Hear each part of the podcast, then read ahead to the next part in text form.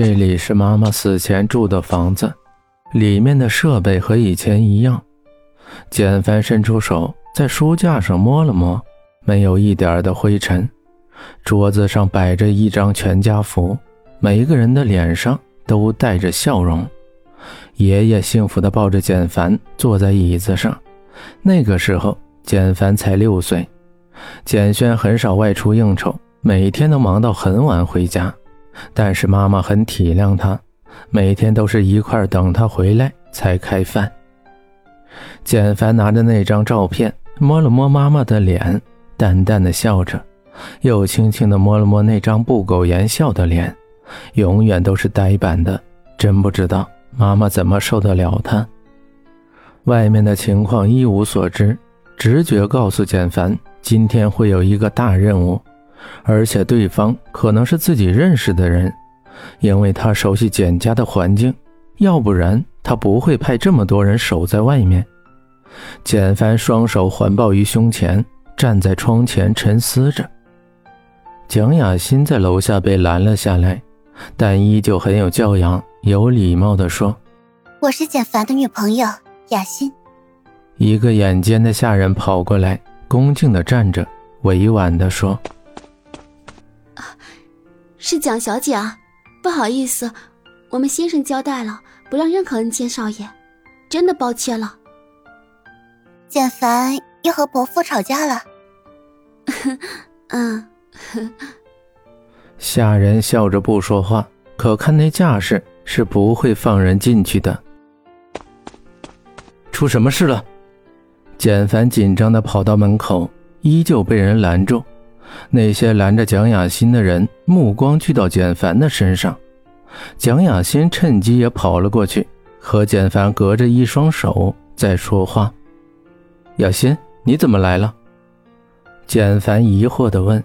自己今天才回来，他就来了，这也太快了点吧？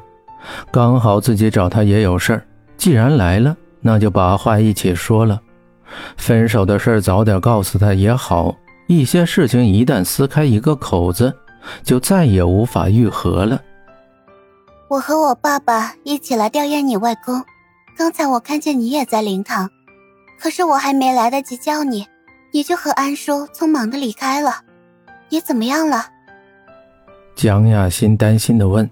他知道简凡有多倔强，也知道简伯父有多强势，而两个人简直就是水火不容。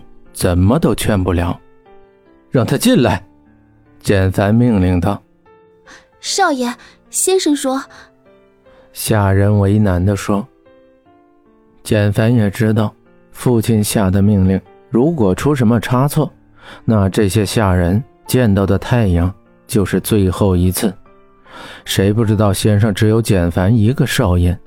要不然今天的任务也不会抽调一大半人在家里守着。”先生的意思是不让我出去，又没说不让人进来。就算是真的出了什么事我担着。你们好好站岗就好了。简凡打断下人的话，拉着雅欣就往里面走。在他们开口之前，砰的一声关上了门，差一点就拍在那个人的头顶上。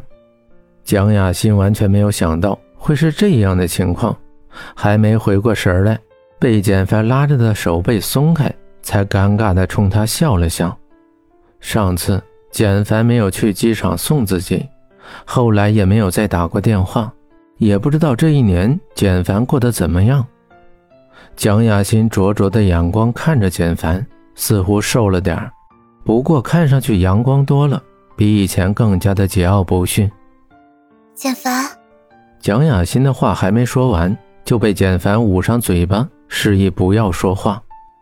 简凡示意他们后退，他们一步步的后退着，直到腿抵到什么东西，蒋雅欣才眨了眨眼睛，表示不能再退。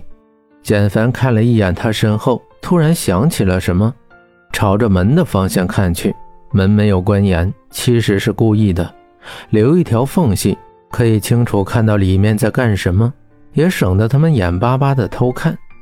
简凡的嘴角噙着一丝微笑。把目光转到蒋雅欣的身上。小凡，如果你愿意，我可以给你，只要你一个眼神就可以了。蒋雅欣喃喃自语，用力抓着被子。